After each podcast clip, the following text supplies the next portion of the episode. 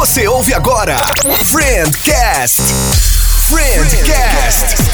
Um bate-papo para a galera jovem. Com visão cristã. O que a Bíblia fala a respeito dos mais diversos assuntos. Confira agora. Friendcast. E aí, galera, tá começando mais um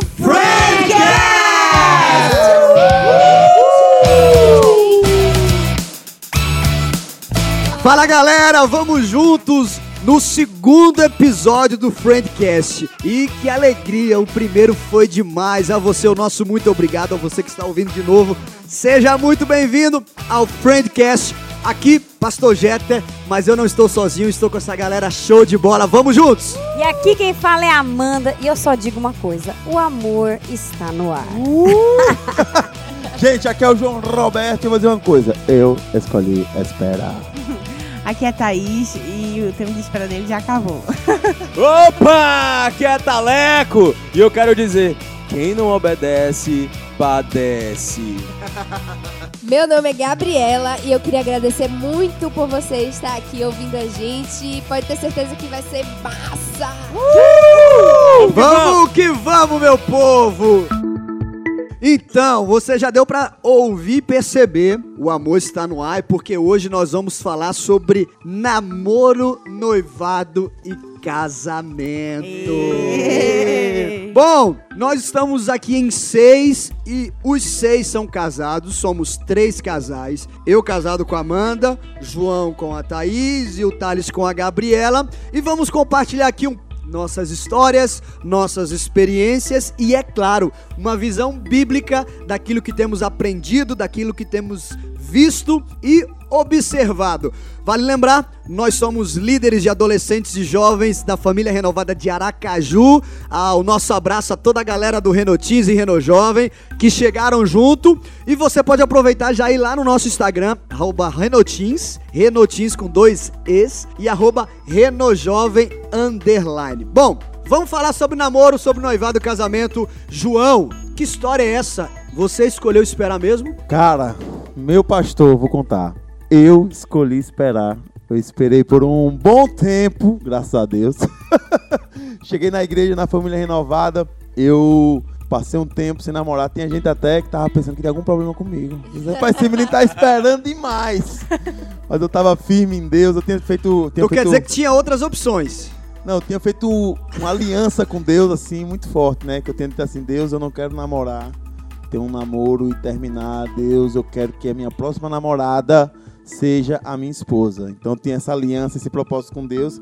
E foi, cara, muito bom, porque Deus me abençoou nesse propósito, nessa aliança. E até que chegou a minha princesa linda, maravilhosa, amada, mais linda da Olha estratosfera aí. terrestre. Foi, foi amor à primeira vista, foi? Foi amor a. Cuidado com esse negócio aí de amor à primeira vista, irmão.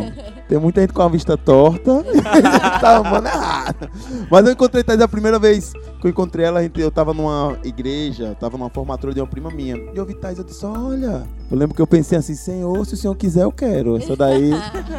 Mas o que eu encontrei mesmo, que eu conheci Thaís foi. Tava tendo um evento, eu escolhi esperar. Mas eu nem olhei pra ele nesse dia da formatura, viu? Só pra saber. Ficou toda, Ame. ficou toda tipo Sei, assim, sei. um salto e não olhou pro meu lado. Olha. Eu disse, tá bom, arrogante ela, né? Olha. Mas quando eu tava no Escolha Esperar, a gente tava trabalhando o Escolha Esperar. Foi um evento que a nossa igreja eh, ajudou a organizar. Lá, na época nós estávamos lá no Rio Mar. E eu tava trabalhando, servindo no Escolha Esperar, fazia parte dos voluntários. Eu tava organizando a fila para as pessoas que estavam chegando. Fila e aí eu vi, rapaz, no outro ano todo mundo queria ficar na fila. Com uma briga pra servir na fila. Eu tava lá servindo na fila e Tava Thaís chegou. chuviscando ainda, viu? Chuviscando e eu percebi que ela não entrava. Aí eu disse, olha ela ali na chuva, vou chegar lá, né? Vou aproveitar esse- essa oportunidade. Cheguei lá e perguntei, pai, por que vocês não entram tal? Ela, não, eu tô esperando um amigo que tá vindo pra trazer o convite, porque ele resolveu que não vai, mas vai vender o convite pra ele, pra ele não comprar, ele perdeu o convite. Eu disse, minha filha, você escolheu esperar mesmo, né? Porque a fila tava longa lá, o pessoal entrando, e ela do lado de fora com uma amiga. Quando acabou o evento, todo mundo foi embora e ela lá ainda com a amiga. Eu cheguei lá, você escolheu esperar mesmo, não foi? Ainda Tá tá aqui, o que tá acontecendo e tal. Não, E mas aí? foi porque Já meus pais foram pro cinema, os dois sozinhos, e tinha desligado o celular. E eu lá esperando eles me buscar. Quanto tempo mais ou menos de espera na fila? Thaís ficou ali na fila. A moça ficou umas duas horas, não foi não ali? Quando você chegou? Não, uma hora e uns 20 minutos, mais ou menos uma hora e 20. Foi. Mas e aí? é, O que, que aconteceu depois? Teve telefone? Aí depois- WhatsApp, Não, ele demorou seis meses pra me achar no Facebook. Rapaz, tem muita gente no Facebook, tava difícil. É, uma, uma questão muito interessante é, é, desse tema eu escolhi esperar, que eu já fui questionado e já me falaram a respeito, é que já, já chegaram pra mim pra dizer: Não, eu, eu não acho que é, a gente tem que esperar tanto, porque a mulher é, para os homens e, e o homem pra mulher. Eu acho que a gente tem que ir atrás mesmo, e, e- e, claro, a gente tem que ir atrás, mas acima de tudo orar. Porque a- o que a Bíblia nos diz é que riqueza e honra nós herdamos dos pais, mas a mulher prudente nós é, ganhamos do Senhor. Então eu, eu creio que Deus tem separado para os homens um- uma mulher é, que vai le- levar ele ao, ao propósito é, do Senhor, e para a mulher, um homem segundo o coração dele que também vai levar ela ao Verdade, propósito verdade. dele. Corretíssimo. É bom explicar bem. O que, que você escolheu esperar? Não é que você escolheu esperar a mulher cair do céu. Você escolheu esperar em santidade, no tempo certo, ou a oportunidade certa, a pessoa e, e certa. sendo, e sendo também um, um homem de Deus e sendo a pessoa certa. Porque quando é, eu conheci ele no Escolha Esperar, né? Eu tava com uma amiga e depois ela ficou brincando, né? Olha, aquele rapaz. ele depois se apresentou, né? Meu nome é João, não sei o quê. João Roberto. Aí, aí não, porque João. Ah, Thaís, eu acho que ela- ele tava interessado em você, assim, ele conversou tudo, assim, de forma bem respeitosa, tudo, mas ele apareceu, entendeu? Ele queria ser visto. aí a minha Pois amiga é. foi tirando onda, ó, Thaís, não sei o quê. Aí uma outra amiga da gente, é que era da nossa igreja também, que eu era de outra igreja antes, né? Que quando eu casei vim pra cá, como eu tava com uma amiga lá no evento, tudo, ela ficou tirando onda comigo, brincando, tudo. E uma outra amiga da gente ouviu, e era muita amiga nossa que andava com a gente, e falou: Ah, João, João da, da, da Renovada, da família Renovada, eu conheço ele. Ele é um menino de Deus, Thaís. Ele é um abençoado, ele sempre foi exemplo na igreja. aí, ó, o quê. Desalar o bom perfume de Cristo. Ela conhecia né? já de antes. Reputação, testemunho, isso aí já ajudou. E ela deu um bom testemunho. Mas vamos lá, seis meses depois, e aí aconteceu o quê? Vamos, vamos. O que, que aconteceu? Seis Seis, me- meses depois, ela só no Facebook? Cheguei, conversei com ela, ela chamava, chamava ela pra vir pra igreja e tal. De vez em quando ela vinha nos cultos aqui na igreja. Na verdade, o primeiro encontro da gente, a gente saiu em grupo com os amigos, com os amigos meus, apresentei ela aos amigos tal, não sei o quê. E um, a gente saiu algumas vezes e eu já cheguei pra ela e perguntei assim: seguinte. É o seguinte, já cheguei já intimando já, já disse assim, ó, é o seguinte, eu estou querendo orar com você pra saber se é da vontade de Deus que a gente comece a namorar. Mas por que você tinha essa certeza de chamar ela pra orar? Então, eu já conhecia, a gente já tinha saído algumas vezes, já conhecia também, já tinha é, é, Umas pego... três vezes a gente tinha saído. Não, mas eu já tinha pego assim, a reputação dela, nessas três vezes eu já tinha... E não foi, assim, não chamei ela pra começar a namorar. Com- Chamei ela pra começar a orar para ver se... Isso é namorar. muito importante. Eu me lembro que quando eu me converti, é, eu passei um tempo na igreja e aí eu comecei a me interessar por Gabi. Eu me lembro que minha irmã já, já, já estava na igreja há algum tempo e eu perguntei: E aí, Cá? Que eu chamo ela de Cá, né? E aí, Cá? Como, como é que eu vou chegar e aí eu vou pedir ela pra namorar? E, e minha irmã falou assim: Não, namorar não. Você vai pedir ela pra orar. Aí eu, orar? Rapaz, aquilo é porque no ambiente cristão isso se torna até mais comum e normal. Mas pra uma pessoa que vem no mundo, que se converteu há pouco tempo, chamar a outra pessoa pra orar, pra ver se Deus vai confirmar ou se Deus vai abençoar, nossa, isso é muito estranho. Mas, as- mas do jeito que ela falou, eu, eu fiz, eu cheguei. É, Oi, tudo bem, Gabi? É, tudo bem, meu nome é Thales. Não é o Roberto, mas é Thales Azevedo. E eu queria orar com você. Mas um passo importante, quando o pastor falou aqui, foi que eu me lembrei, que é o seguinte. Eu não cheguei pra Thaís e falei assim, ah, vamos orar. E foi a primeira oração que eu fui fazer a respeito disso. Eu já estava orando, já estava falando com Deus. Deus, confirma se é ela, tal, assim. E eu já fui em resposta de Antes- oração antes de aparecer, né? É, Você já antes, é verdade, já tava orando, antes de conhecer Thaís, já tava orando, pedindo a Deus pra, pra aparecer uma pessoa que fosse de Deus e tal.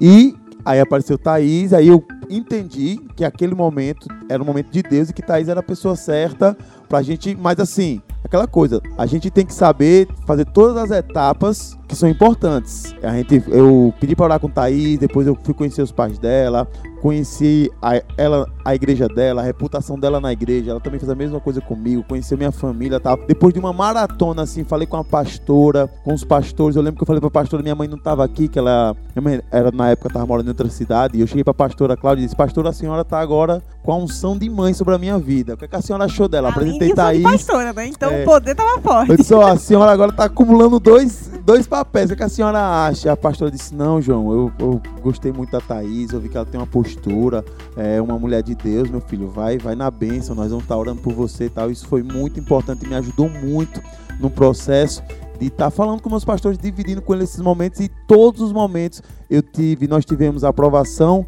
dos nossos pais, a aprovação, a aprovação da minha mãe, a aprovação dos pais da Thaís, a aprovação dos nossos pastores, do pastor da Thaís na época também.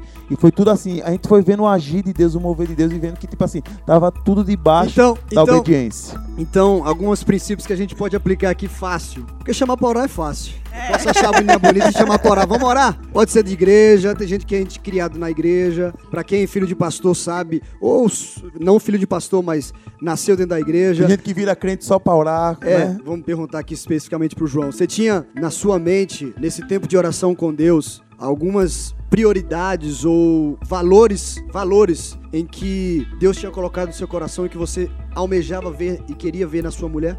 O primeiro, eu lembro de uma pregação da pastora Cláudia que ela falava sobre os inegociáveis, coisas que você não deve abrir mão enquanto um filho de Deus.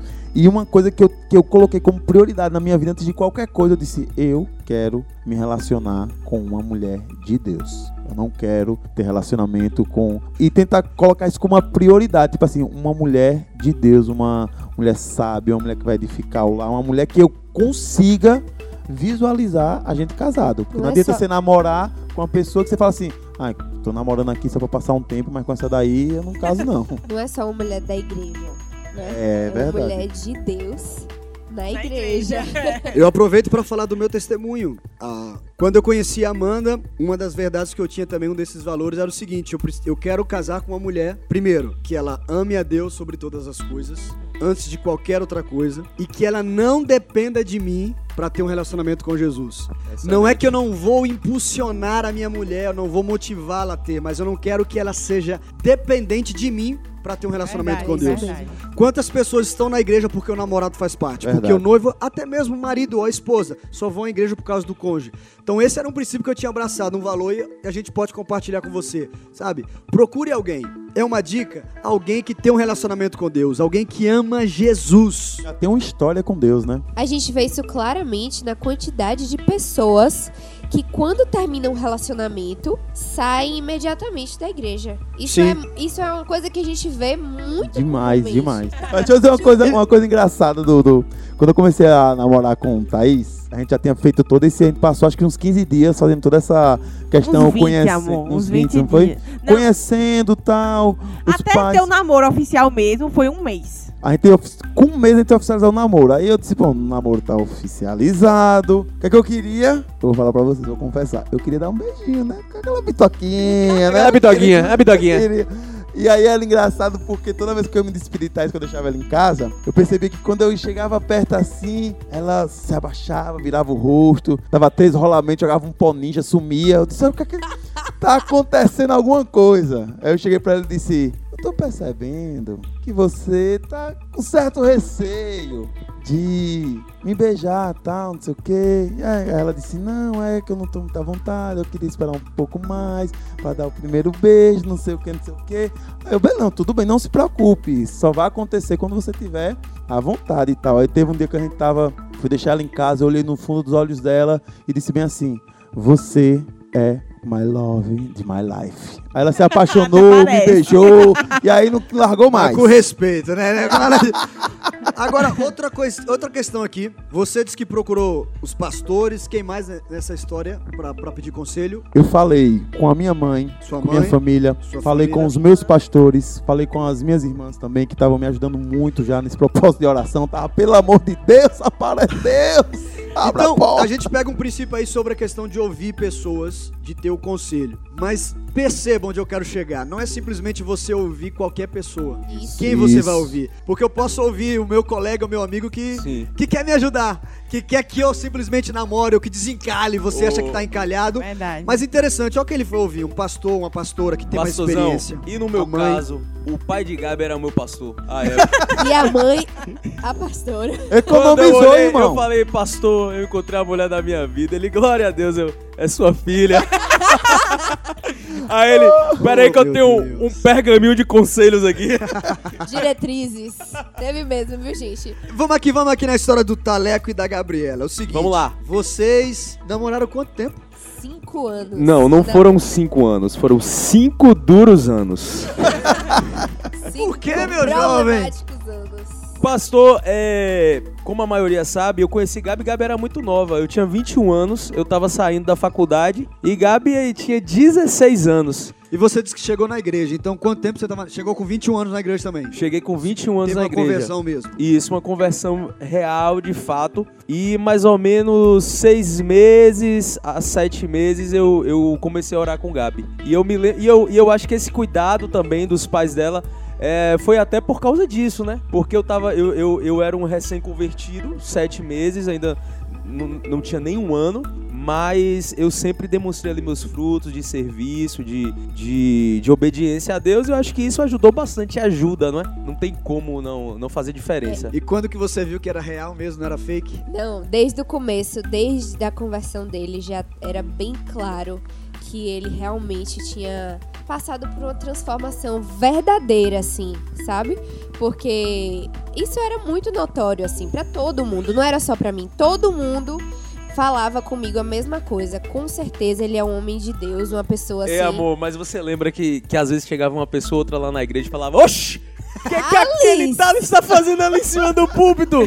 ali eu conheço, rapaz! Ali Porque eu conheço! As pessoas do mundo não conseguem compreender essa mudança que só Deus faz, né? Essa verdade. transformação é, é inacreditável Mas mesmo. uma, Um milagre. uma coisa assim que foi muito fundamental, porque a gente tinha várias regrinhas assim de sempre ter uma pessoa ao lado, não sair no carro sozinhos, essas coisas. A gente sempre sempre Não, estava com alguém. né? Isso aí é muito importante. A vela. Meu amigo, se você tem um né? namoro cristão, você tem que ter a sua vela. Isso. E outra, seja A a, vela- vela... de, seja a vela de alguém, porque um dia Você será. você precisará de uma vela. Mas o que é, o que é a vela? Você a será vela, honrado.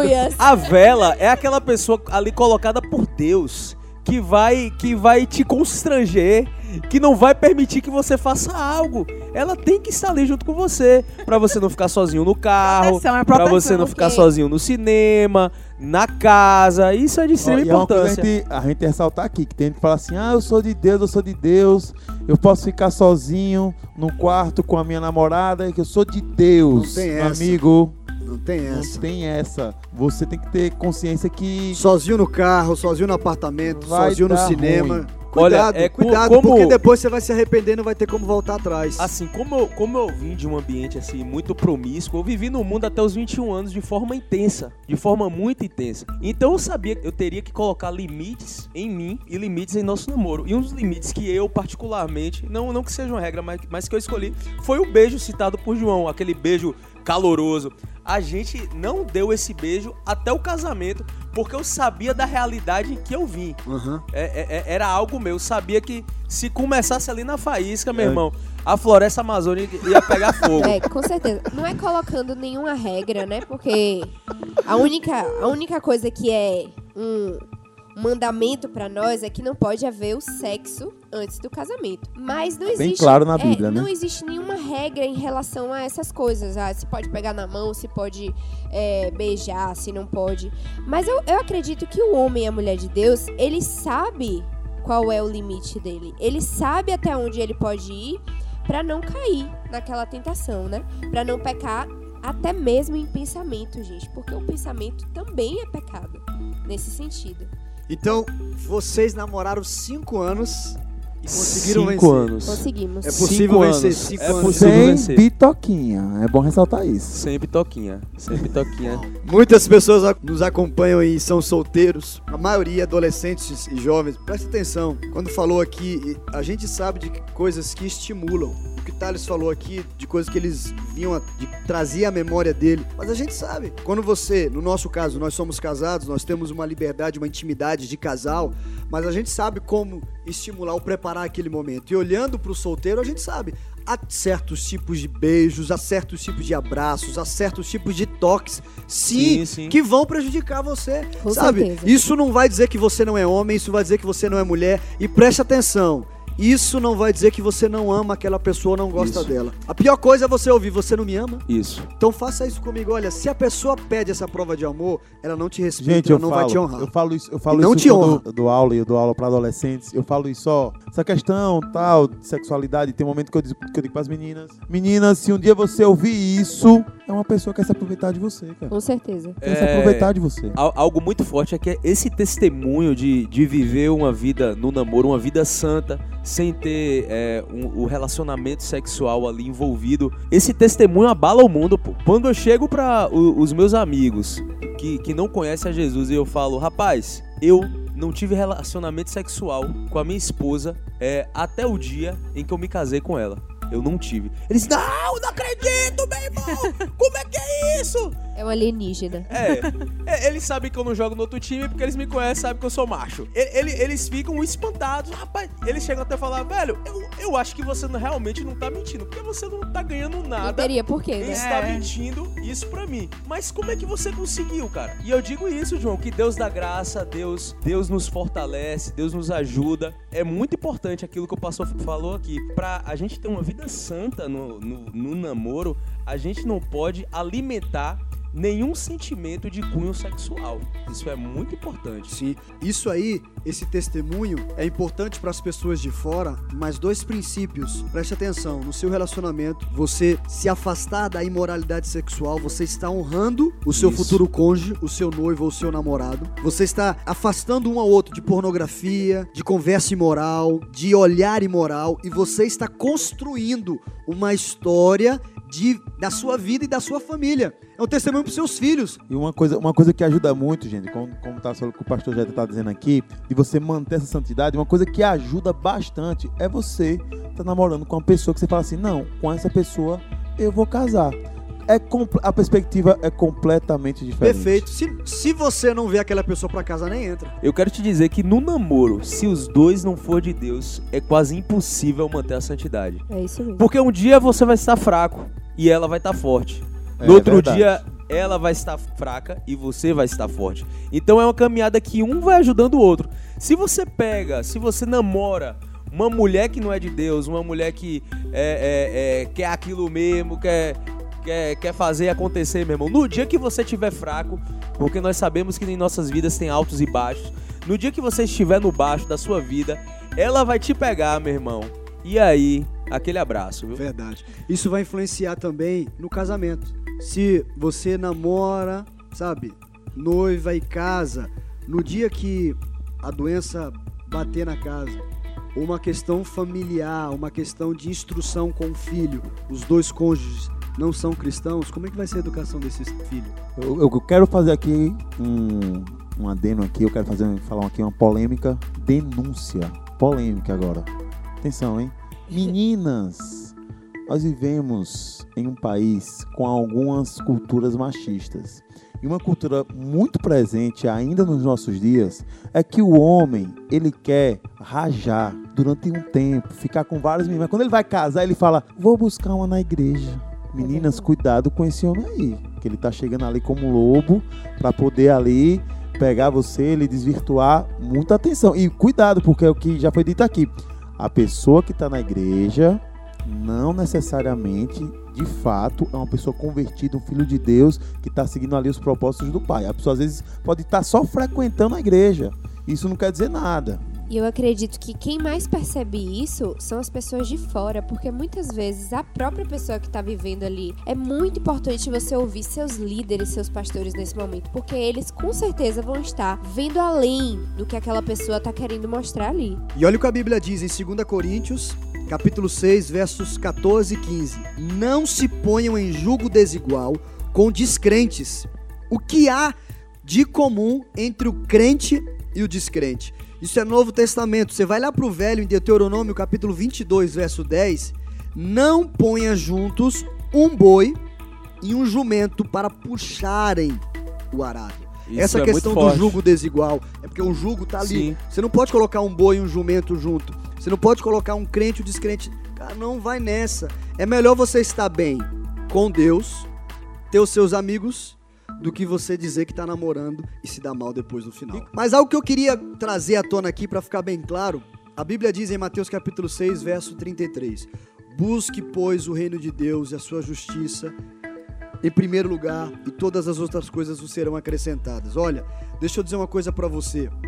Não adianta você querer buscar no homem ou na mulher a carência que você tem, que você está sentindo, é, o complemento que você acha que vai encontrar naquela pessoa. Primeiro, você tem que ter um encontro com Deus, viver para Ele, porque Deus deve ser o primeiro nas nossas vidas. Eu amo a minha esposa, amo os meus filhos, mas eu sei que em primeiro lugar na minha vida é Deus, é o Senhor Jesus. Em segundo lugar vem a minha esposa. Então, se você não se definiu ainda, ou a pessoa que você está observando não se definiu por Deus ainda, abra um alerta. Cuidado. Fica no, fica no, no vermelho, espera. Não acelera ainda não. Fica só na oração. Começa a orar pela conversão daquela pessoa. Pode acontecer depois? Pode. Temos exemplos, mas é muito difícil. Muito difícil. Não, e vamos aprender com isso, não usar exceções como regras. Porque tem, sempre, sempre chegam pra falar assim, mas eu conheço Sim, um verdade. casal que começou a namorar, um era perdido, outro era da igreja, depois eles casaram, ele se converteu, tá uma bênção hoje. Gente, não transforma a, e exceção. um milhão. É, porque, Que tipo assim, você certo. me conta um que deu certo, eu lhe conto um milhão que deu errado Exatamente. nessa E perspectiva. o que a gente ouve de montão entre os jovens e adolescentes é, mas todo mundo tá fazendo. Isso. Todo mundo, se eu não fizer isso, eu não vou conseguir uma namorada ou um namorado. Deixa eu só ler pra você um texto que você- se você é crente, se você tá na igreja, você já ouviu. Romanos 12, verso 2. Não viva, e eu vou colocar no singular, como vivem as pessoas deste, desse mundo, mas deixe que Deus os transforme por meio de uma completa mudança na mente de vocês. Só assim vocês conhecerão a vontade de Deus, isto é, aquilo que é bom, perfeito e agradável. Como você quer provar a vontade de Deus pensando como o mundo pensa? E eu vou entrar aqui. Você que é mulher, porque o mundo diz que mulher pode gostar de mulher, o mundo diz, mas a Bíblia não diz. Então não me venha com esse papo de que é normal, que todo mundo tá assim. Olha, a Bíblia não diz isso. É homem com mulher e mulher com homem. Um relacionamento amoroso. É A principal marca de que somos filhos de Deus é justamente porque a nossa mente não é uma mente do mundo, é uma mente de Deus. Aí você quer justificar, quer fazer uma coisa porque todo mundo faz? Poxa, mas a principal marca que nós temos como filhos de Deus é pensar diferente do mundo, é ir na contramão desse A sistema. mente de Ser transformados pela renovação da mente, né? É isso que a Exatamente. palavra diz. É, e uma coisa muito importante também, é, ainda tratando dessa questão do namoro, é que é, vai ser impossível você governar a sua casa no casamento se no namoro você não consegue governar o seu lado sexual. Isso é muito importante. Boa. É isso Boa. mesmo. Hoje, a gente colhe os frutos de um namoro santo que a gente teve. Hoje, no casamento, às vezes muitas pessoas olham para as nossas vidas e, e- e se perguntam por quê, né? Que tal pessoa tem algo que eu não tenho. Por que, que, que tal casamento é assim e o meu não é? Poxa, às vezes é porque a pessoa plantou tudo errado. Desde o começo tá plantando errado. Às vezes é por isso. Porque desde o do namoro, todas as, as semeaduras que a pessoa tá fazendo, as escolhas são sempre escolhas que vão é, é, ao contrário da- do que a Bíblia diz. Então, hoje a gente colhe o que a gente plantou, que é uma vida em santidade, uma vida, um relacionamento com Deus, é, um namoro santo. E o casamento é um reflexo disso. Isso não quer dizer que você que fez as escolhas que não tem conserto, mas como Gabi tá estão dizendo, vai dar bem mais trabalho, né? É, Uma coisa que começa errado, pode tem tem conserto, tem. Olha, a nossa história, como cada um aqui tem suas particularidades e a gente gosta de relembrar e de compartilhar, porque também, assim como João e a Thaís, como Thales e a Gabriela viram agir de Deus e viram nuances de Deus, a gente também. Eu acho que a gente buscou a Deus, deu espaço para Deus e a gente colhe isso que a Gabriela falou. Mas algo que me chama muita atenção no caso da Amanda, da nossa história, é a participação dos nossos pais. E no caso dela, deixar ela contar sobre a participação do pai dela com ela. E até uma história parecida com Abraão. Eu tive aí um tempo, né, procurando um relacionamento, falando, Deus, eu vou ficar pra titia, aquela coisa, né? Está nova ainda, Com mas quantos já tá anos pensando, ficando pra Com titia? 21 anos Ai, já meu pensando, Deus. meu Deus, eu vou ficar pra titia. É o desespero que o João tava Mas falando é. aqui. Calma, João, você tem 15 anos. Gente, eu com E a gente 16 começa a ver todo mundo isso. namorando e você não. E surgiam pessoas que falavam que era de Deus, mas não sentia aquilo no coração. E não começa é de a olhar Deus, pra não tinha ausência, né? Na igreja não tem ninguém. Não tem ninguém. Toda Na minha é. cidade não tem ninguém. Meu Deus, eu não vou encontrar ninguém. Eu tava exigente. E assim, eu sempre compartilhava muito com os meus pais. Se eu tava interessada em alguém, olha, será que essa pessoa, meu pai falava, olha, essa não, minha mãe, olha, essa acho que não é muito sua cara, essa. E eu, meu Deus, ainda, além de mim, ainda tem meus pais pra me ajudar. Mas a lista, assim, estava meio exigente, né? E foi quando Deus colocou muito forte no coração, principalmente do meu pai, que ele queria atrás do meu esposo. E ele falou, filho, eu vou atrás do seu esposo. E eu fiquei, meu Deus. E esse atrás céu. seria conhecer, fazer uma Conhecer, entrevista. Fazer uma entrevista, passar veio no filtro. para Aracaju. Mas assim, ele veio porque eu demonstrei, ele- né? e o ele- interesse pelo E Jeter. Ele, não foi como Abraão, não. Não mandou o servo, não. Ele Foi mesmo foi. Conheci o Jeter na rede pela internet, mas já ouvia mensagens gravadas do pai dele. Não, Tinha uma conhe- admiração. Me pesquisou na internet, mas antes o meu pai fez uma boa propaganda minha, né? Foi. É porque é muito longa, né, meu povo? Mas vamos lá. Eu, quando tinha 15 anos, o meu sogro estava pregando no interior do estado de Rondônia, eu tava lá. E meu sogro pegou e falou bem assim: Olha, que moça bonita, falando pro meu pai. Suas filhas são muito bonitas. Quem sabe essa daqui não vai ser minha norinha? A idade ali do Olha Jeter, só, né? Vejo que és profeta. Tá vendo? E eu guardei, gente, aquilo no meu coração. Se passaram Tá os anos, é não via ninguém. Falava, eu acho que é o filho daquele pastor que eu ainda não conheço. Não sei nem como é, mas eu acho que é ele. E tava ali a promessa Meu no Deus, coração. gente. E foi assim, encontrei ele na rede social depois de um tempo, com 21 anos. Aí meu pai pegou e falou, filho, eu vou conhecer ele pra saber se é de Deus ou não. Conversamos durante mais ou menos um mês. Um mês, no Só máximo. pelas redes sociais, mas nada sobre relacionamento. né? Nada, nada, sobre nada. Sobre era propósito. tipo- é, sobre, Sobre propósito. ministério, eu liderava os jovens, ele também. A gente trocou muitas É, experiências. verdade. e ele tava estudando também pro ABEM, então a gente começou a ver algumas coisas assim, Tem um poxa, detalhe poder importante.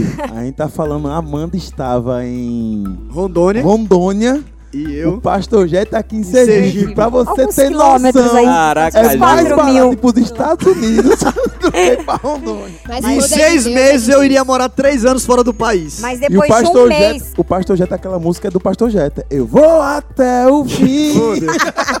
E depois de um mês que a gente tava conversando, meu pai deu um jeito, tirou licença, veio passar férias em Aracaju pra conhecer a igreja.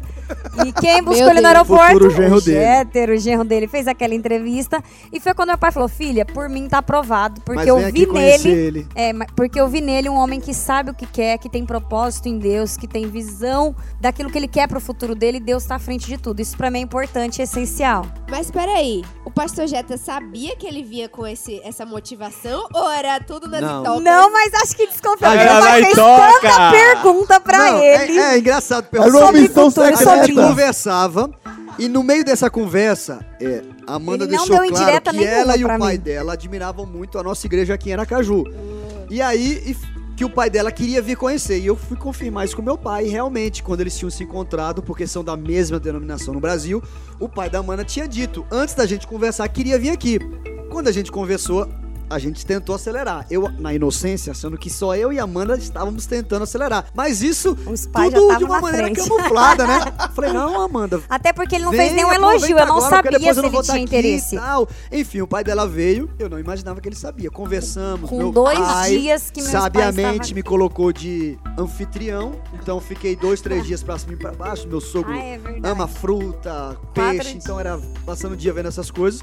Até que ele Ele ficou quatro dias aqui, pegou, entrou em contato comigo. Eu tava numa viagem pra um congresso, ele falou: Filha, você não quer vir pra cá? Eu, pai, que vergonha, eu vou conhecer ele. Não, você vem conhecer a igreja e vem com a sua prima, eu pago pra ela também. Aí veio eu e minha prima. Aí entramos em ação. Aí Amanda veio ficar três dias aqui. Domingo, segunda e na terça ia embora. Terça noite. Domingo nos conhecemos pessoalmente, foi aquele clima, né? Você conhece a pessoa, tal, conhecemos pessoalmente, passamos segunda-feira mais de lazer. Ele, o Jeter é tímido, ele falou bem pouquinho É. comigo no início, eu tava assim, sondando, observando muito.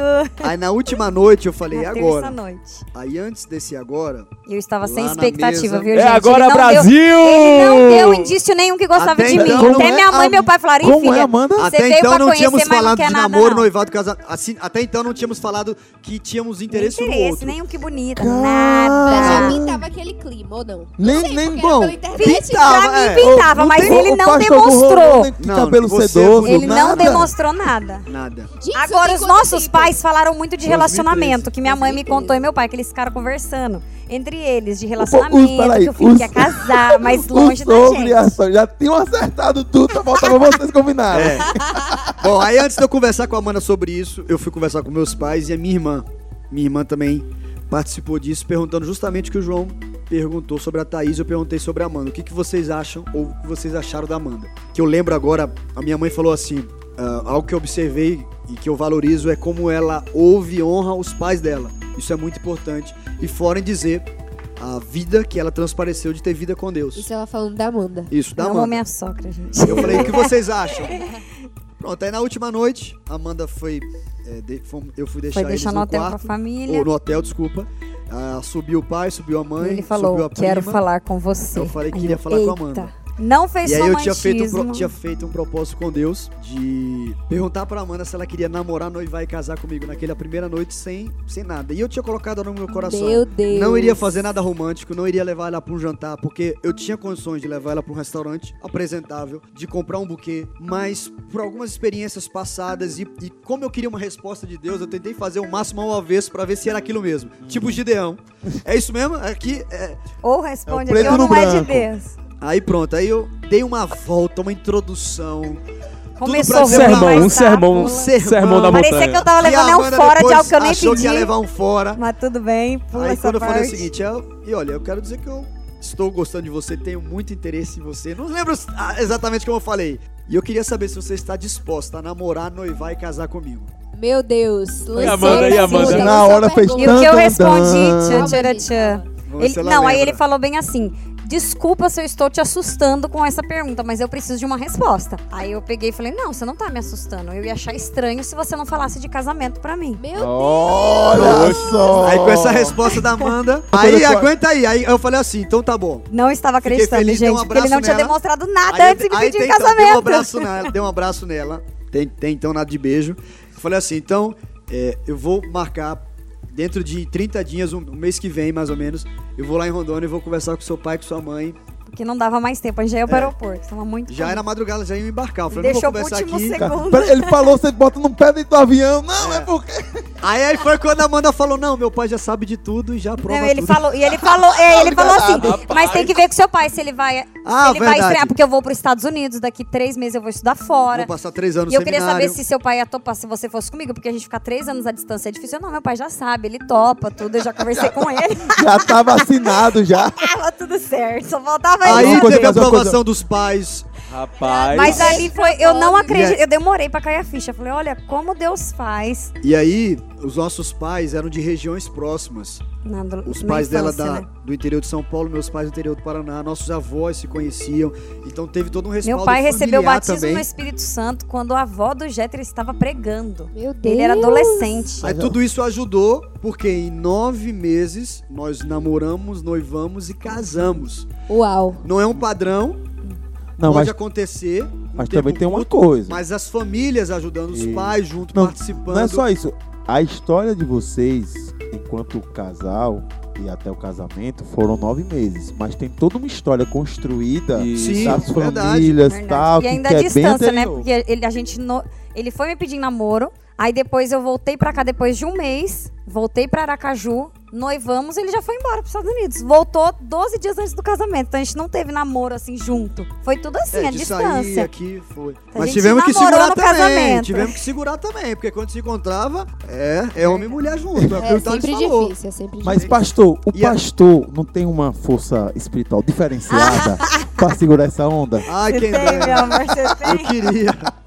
Então, em nove meses, aconteceu tudo. Tudo o quê? Tudo não, calma, rapaz. Namorou, Ah, Noivou, é. ah, tá. Casou. Sim, isso sim. sim. Eu dei um medo aqui. Tudo no, no, nos- nos- no- no tempo, conf- no tempo certo. Interessante que o pai da Amanda tinha feito uma oração e Deus tinha colocado algo no coração dele de que a Amanda casaria até certa idade. Até 20. E a gente tinha planejado casar em janeiro. A, a gente viu uma data, mas tivemos que adiantar para dezembro. E aí deu certinho naquilo que, que Deus já tinha confirmado no coração do, do meu sogro. A confirmação Não é que eu estava que tá, gente? Justificando. Ele disse que recebeu claramente de Deus que Deus tinha um propósito grande pra minha vida eu casada. Então ele começou a orar fortemente sobre isso. É, mas a gente acha que não tem a ver, Amanda, quando Pra cada pessoa. É, e Rebeca confirmou, Amanda, minha quando tinha filha. 17 anos, 16 anos, o pai dela fez ela estudar um ano fora de Rondônia, foi estudar no interior de São Paulo. Então são coisas que vão acontecendo na nossa vida que Pra vão preparando. crescer. Hoje ela saiu, ela saiu, ela saiu de casa, saiu de casa quantos anos? Com 16 anos, Não, quando eu morar fora. Quando a gente Depois, casou, 23 com anos. 20, 23 anos ela foi morar em outro país, ser dona de casa. Então, tudo, você também Cozinhar, casou cedo, gente, Gabriela, sabe? Cada um, Thaís Deus vai também. preparando, a gente Thaís tem que também casou gente, cedo, viu, gente? Já pensou se a Amanda não obedece aquilo do pai? É, Né? Lá não ia ter a atrás, preparação. aqui. isso. O pai não vai confiar também, o pai não ia preparar ela tão nova pra. pra E se relacionamentos, como eu não tava antes, só adiantar aqui, gente, acrescentar, quer dizer, que nessa fase de escola, faculdade, a tentação vem. Nossa, tinha meninos que aparecia que eram meninos que, ao meu ver, nossa, são bonitos, inteligentes, divertidos. Mas não tinha Deus na vida, eu falava, Deus, não é pra mim. Tô fora. E foi Todo difícil, eu sofria, que eu falava, vem. Deus, eu não vou cair nessa. Mas a gente sof- sofre, não tem como. Eu falava, meu Deus, É. eu, eu resisti, será que eu vou ficar pra titia porque eu tô esperando um homem de Deus? Mas não, Deus, E eu, Deus honrou. São dúvidas que surgem, né? Que de repente pode estar na dúvida aí do adolescente, do jovem que Eu está nos ouvindo. Sempre tem um momento, acho que eu passei por isso, a Amanda passou por isso. Eu acho que todo mundo aqui já passou por um momento assim, rapaz, será que eu Será tô vacilando? Que eu não tô esperando demais e que eu não devia chegar e agir mesmo sem, poxa, que, é que tá dependendo da minha ação. Mas quando é como Não pode pular vem essas etapas, né? tentações, vem esses pensamentos, mas a gente foca em Deus e a gente percebe que Deus está no controle de todas as coisas. A gente vê claramente aqui, cada um com sua história, cada um com muitas diferenças assim na história, né? Mas Deus, a mão de Deus ali sempre guiando. E antes de tudo acontecer, a gente não faz ideia do que Deus tem preparado, né? Então, às vezes, você pode estar aí pensando, meu Deus, por que, que isso ou aquilo tá acontecendo na minha vida? Mas daqui a um tempo você vai entender o que é que tá acontecendo, o que é que Deus tá planejando pra você. essas são as nossas histórias. É um pouco do que a gente viveu, experimenta e quer compartilhar com você. Outra coisa que eu acho muito interessante é sobre o tempo. A Bíblia diz que há um tempo para todas as coisas. Olha, pode ser que esse não seja o tempo ainda adolescente, até mesmo você jovem, para você namorar. Porque você precisa se dedicar ao seu estudo, você precisa se dedicar à faculdade que você está fazendo, você precisa focar em algo que você tem uma responsabilidade agora há um tempo. Quem sabe se você começar a namorar agora, vai atrapalhar out- outras coisas. Tente entender esse tempo. E como que a gente sabe esse tempo? Vem, vem explícito? Nem sempre vem. Uma das coisas, gente, uma, uma das coisas que eu fiz esse, essa aliança com Deus e de, da minha próxima namorada ser a minha esposa tal, foi uma coisa bem, bem simples, foi um pensamento bem racional. Eu parei um momento e disse assim, poxa, eu não tenho condições financeiras de casar tão cedo, então vou entrar no namoro agora, vou passar um tempo muito Isso. longo no namoro, eu não tenho condições. Eu disse, eu, eu queria primeiro ter uma perspectiva financeira pra depois começar a namorar. Pra, quando eu namoro, assim, poxa, eu vou namorar. Eu namorei com o Thaís, nós namoramos dois anos, depois nós casamos. Eu não queria, tipo, eu sei que tem pessoas que tal, que conseguem, como Thales e Gabi falou, a questão do beijo, eles escolheram esperar. Eu tinha pra mim que, poxa, eu não quero namorar 5, 6, 7 anos, poxa, até casar. Pra mim ia ser um muito sofrimento, muita angústia. Eu tava sentindo assim que eu não, não era pra mim é, é, esse, esse nível de espera. Às vezes eu vejo meninos de 16, 17 anos é, querendo namorar. Claro que não tem como impedir, é, os pais liberaram, não tem como impedir. Mas assim, eu eu queria que você pensasse um pouco quando é que você vai ter condições para um casamento e depois disso sustentar uma casa. Daqui 6, 7, 8 anos, Ter condições não é só pagar a festa, não, viu, gente? Tem condições é manter a nervoso. casa. Então, assim, às vezes não vale Fora a em pena. dizer na atual também. O cara adolescente, ele não tem nem condições de pagar o, o transporte do ônibus dele ou do Uber dele. Ele quer um relacionamento pra quê? Pra se encostar na família Pra ir no namorado? cinema ter que pedir dinheiro pra mamãe? Não, e o presente da namorada são os pais que dão, né? Então, mas, e, e tem essa, pra- essa expectativa. Você vai ter que aguardar 10 anos, sabe? Foca. E aquilo que é de Deus não vai se perder. Cuida Isso das coisas Queria do ler uma Senhor. frase Cuida. aqui pra vocês.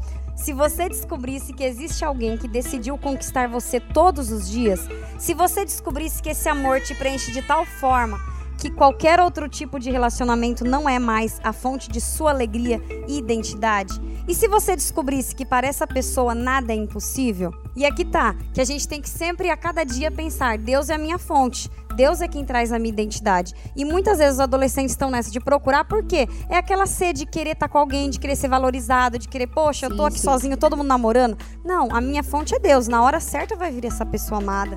Na hora isso certa. Deus vai trazer o meu prometido. Tem um texto que eu quero ler com você, um assunto que a gente já debateu, mas para ficar ainda mais forte. Paulo diz na primeira carta de Tessalonicenses, capítulo 4. A vontade de Deus, no verso 3 ele diz: A vontade de Deus é que vocês sejam santificados. Aí no verso 5, abstenham-se da imoralidade sexual. Olha só, a vontade de Deus é que você seja santificado. Santificado é alguém que está separado. E abstendo-se da imoralidade sexual. Cada um saiba controlar o seu próprio corpo de maneira santa e honrosa, não dominado pela paixão de desejos desenfreados, como os pagãos que desconhecem a Deus. E preste atenção, Deus não nos chamou para a impureza, mas para a santidade. Uau, Uau. tio Paulo Glória botava pra quebrar, viu? E uma coisa só pra você que, que tá esperando aí em Deus, uma coisa que eu aprendi a fazer quando eu tava esperando meu marido maravilhoso, é que peça a Deus uma pessoa que tem as qualidades que você ama e os defeitos que você atura. Porque perfeito, não tem como, nem Ah, você não é tem, perfeito. Então, verdade. É, É. um, e você vai, e aos poucos a gente vai melhorando também. Mas esperar em Deus é assim, não ficar idealizando que a pessoa não pode ter nenhum defeito. Mas acredite que, mesmo você pedindo assim, ah, senhor, ele vai ter defeitos, mas Deus, ele vai agir de uma forma tal que você vai ficar surpreso e surpresa como Deus lhe conhece bem e supera suas expectativas. Que meu amor é maravilhoso. É pra aplaudir de pé, igreja! Uma coisa interessante que eu gostaria de, de- de trazer aqui pra roda, pra discussão, é a seguinte. Gente, tem, tem situações que a gente precisa entender, certo? Que é uma escolha individual. Você precisa ser intencional. Pra você viver isso que, o, que a, a- a- meu amor aqui acabou de dizer, que o, o texto também que o pastor já até leu, você precisa ser intencional. Jovem, adolescente, você tem que decidir no seu coração ser santo. Porque se você não vai viver tudo isso, se você de- agora não decidir ser uma pessoa santa, o seu pai não pode decidir isso por você, os seus líderes não podem decidir isso por você, o seu pastor não pode decidir isso por você, os seus pais, os seus pastores, eles querem muito que você viva assim. Mas se você não for intencional dizer assim, poxa, eu quero ter uma postura de uma vida santa com Deus, você não vai conseguir viver nada disso aqui que a gente tá Boa. falando. É isso mesmo. E o mundo ensina a gente a encontrar a pessoa perfeita. Primeiro que não existe a pessoa perfeita, mas ensina a gente a ir buscar. Encontre a pessoa perfeita. Quando você encontrar essa pessoa, agarre ela, fica com O ela. amor à primeira vista a tá aí, né? da laranja. Mas o que, que, que que é melhor? Se torne a pessoa perfeita pra alguém. Perfeita que eu digo. Porque Amanda podia ser muito bonita, mas se ela não estivesse nos propósitos de Deus, vivendo um tempo de obediência aos pais dela, obediência a Deus, não chamaria minha atenção. Então, a gente tem que tomar cuidado isso. Você tem procurado se tornar a pessoa perfeita pra alguém? Como você tem se relacionado com Deus? Como você tem cuidado de você? Como você tem cuidado do seu corpo, da sua mente, de tudo, do seu relacionamento com Deus? Sabe? Busca Deus em primeiro lugar, esteja bem consigo mesmo. Porque também, se, a- se você não está bem consigo, ficar precisando de elogio, ah, olha, você vai querer se matar. Uma coisa, uma coisa bacana também, é, que eu vi numa pregação até do, do pastor Lucinho, ele dizia assim, poxa, tem um, um, um- um demônio que fica na porta de cada igreja, de- principalmente de culto jovem, quando a pessoa sai na porta e tá entregando um bilhetinho assim, assim, não tem ninguém aqui pra você nessa igreja, não tem ninguém aqui pra você. E é engraçado como as pessoas acreditam nisso, tipo assim, olha, chega na igreja e fala assim, não tem ninguém aqui que depois... Vira uma cultura, né? Vira uma É, cultura, a demoníaca, pessoa tá, a tá, gente tá ouve só... em tudo que é lugar. Em tudo que é lugar. Um dia, eu estava com, com líderes de jovens de uma igreja e eles falaram exatamente isso. Na hora eu parei e, e meio que, um tanto quanto é, sério, eu falei, olha, Deixa eu interromper você. Você, líder, ao reproduzir isso e afirmar o que as pessoas estão dizendo, você está replicando e criando essa cultura. Acabe com isso, isso é uma mentira. Existe sim. Vocês dois não se conheceram na igreja. Pois vocês é. são uma prova viva disso. Por que, que vocês estão alimentando essa cultura? É isso que Sim. você falou aí. É isso verdade, mesmo. verdade. João Thales, uma pergunta de homem agora. É possível respeitar e honrar a sua bela, a sua amada, sem ter uma relação sexual, sem ter algo mais íntimo? Com certeza, cara. Essa, existe também uma cultura que o mundo perpetua, dizendo assim que tipo, ah, você que não tem uma relação sexual, você não é um homem no sentido é, é, mais forte da palavra. E isso não tem nada a ver, cara. Ser homem, o que vai definir você ser homem é você ser um homem de Deus. Que ser homem, qualquer um pode ser homem para fazer qualquer coisa. Mas ser um homem de Deus, um filho de Deus, é diferente. Uma coisa que Deus deixa pra gente é que nós precisamos respeitar sim. Que existe o tempo certo pra tudo. Que a gente precisa ser santo. Então, ser homem, cara, ser um homem de valor. Então, diga pra mim, qual é- o que é, que é um homem de valor? Um que fica aí ficando com várias meninas, é, arrebentando o coração dele de várias outras pessoas, ou aquele homem que fala assim: não, eu quero uma mulher e essa mulher eu vou honrar, vou respeitar, eu vou casar, vou fazer de tudo para que ela se aproxime mais de Deus e vou Que querer uma mulher que me homem! aproxime de Deus. Isso é que é um homem, eu, cara. eu posso dizer, eu na qualidade de homem de verdade. Como diz um autor desconhecido, ser homem de verdade não é conquistar várias mulheres todos os dias, mas conquistar a mesma. Sexo antes do casamento é egoísmo, aquela pessoa que demonstra que só pra ela tá valendo, ela quer o prazer momentâneo e pronto. Que fere o outro, tô nem aí. É uma demonstração de descontrole, de satisfazer a própria carne, de não buscar em Deus o controle, falar, Deus, me ajuda aqui, eu preciso impor limites.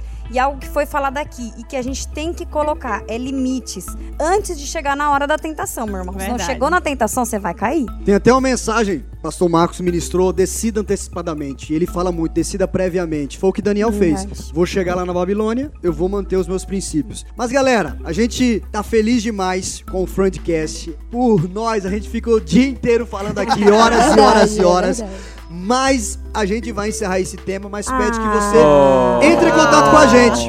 Manda recado pra gente lá no arroba Renotins ou arroba Renojovem underline. Mas eu quero encerrar com um tema aqui. Pode parecer que tudo que a gente falou é uma decisão de prevenção. Mas e quem já caiu, quem já errou? Como você, Thales, que teve várias experiências, como eu também, que tive experiências que eu me arrependo e que se eu tivesse oportunidade eu não faria. Mas uma coisa que eu quero dizer é o texto do apóstolo Paulo que faz o que Thales viveu com a Gabriela. 2 Coríntios capítulo 5, verso 17. Você errou, esse não é o texto ainda. Você caiu, pense nisso agora. Se alguém está em Cristo, é nova criação. Preste atenção, as coisas antigas já passaram e surgem coisas novas. Essa oportunidade que você teve de viver, Thales. Deus é um Deus especialista em recomeços. Ele é um Deus que faz novas todas as coisas e isso é indiscutível. Grave isso no seu coração, jovem, adolescente, se você errou, se você caiu, seja na área sexual ou não, guarda isso em seu coração. Deus é um Deus especialista em recomeços. E é bom a gente ficar firme numa coisa, não é só uma questão, não é só um recomeço, como no caso do Thales, que era do mundo, se converteu e a partir dali teve uma vida santa. Às vezes você tá na igreja, cara, e você cai. Cai, erra. E você Verdade. erra, e você peca, e você cai em diversas áreas, inclusive nessa área sexual. Mas eu quero dizer pra você que se você se arrepende, se você buscar Deus, Deus tem perdão pra você, tem um novo começo. Você que tá pensando assim, poxa, eu tô vendo todos esses exemplos aí, mas eu sou uma pessoa que eu já perdi a minha virgindade. E agora, o que é que eu faço? Cara, Deus tem um recomeço pra você. Não é porque você caiu que você está fadado agora a não ter um relacionamento onde você possa ser puro, santo e ter um casamento abençoado. Isso não vai impedir você de ter um casamento abençoado. Se você decidir hoje, agora nesse momento, ter uma vida santa, Deus restaura, Deus faz nova todas as coisas e você pode sim ter um casamento abençoado em Deus. É isso mesmo, tudo é uma questão de escolha, ser intencional, como o João falou. Mas assim, também querendo falar pra você que assim tem se guardado, você que tá aí e não experimentou essas coisas, meu irmão, minha irmã, não vale a pena, não vá por esse caminho. Pode acreditar que você se manter firme, se manter em santidade, se você se você se manter nesse caminho, você vai ver que o seu casamento vai ser uma bênção e você Vale vai colher todos esses frutos que você plantou agora. Então, hey brother, hey sister, fuja da imoralidade sexual, abandone Foge, o foge. pecado. Se você está vivendo sexualmente, tendo uma vida ativa, fuja disso. Abandone a pornografia, cuide dos seus olhos, dos seus ouvidos, cuidado com as companhias que você tem. A Bíblia diz pra gente tomar cuidado com quem a gente anda, porque influencia pro mal. Cuidado então. E se você tá vivendo em pecado, confesse, porque ele é fiel e justo para perdoar os nossos pecados e nos purificar de toda injustiça. Queremos convidar você para estar junto com a gente no Renault Teens ou no Renault Jovem. Vai lá no nosso Instagram, compartilha é, o que você achou desse podcast, compartilha com a gente uma experiência, algo que abençoou você. E vamos ficando por aqui. O meu abraço, que Deus abençoe você. Vamos lá, galera! Uh, abraço Valeu, povo, até o próximo Friend Você ouviu Friendcast? Siga o nosso podcast e não perca nenhum episódio. Friendcast. Até o próximo Friendcast.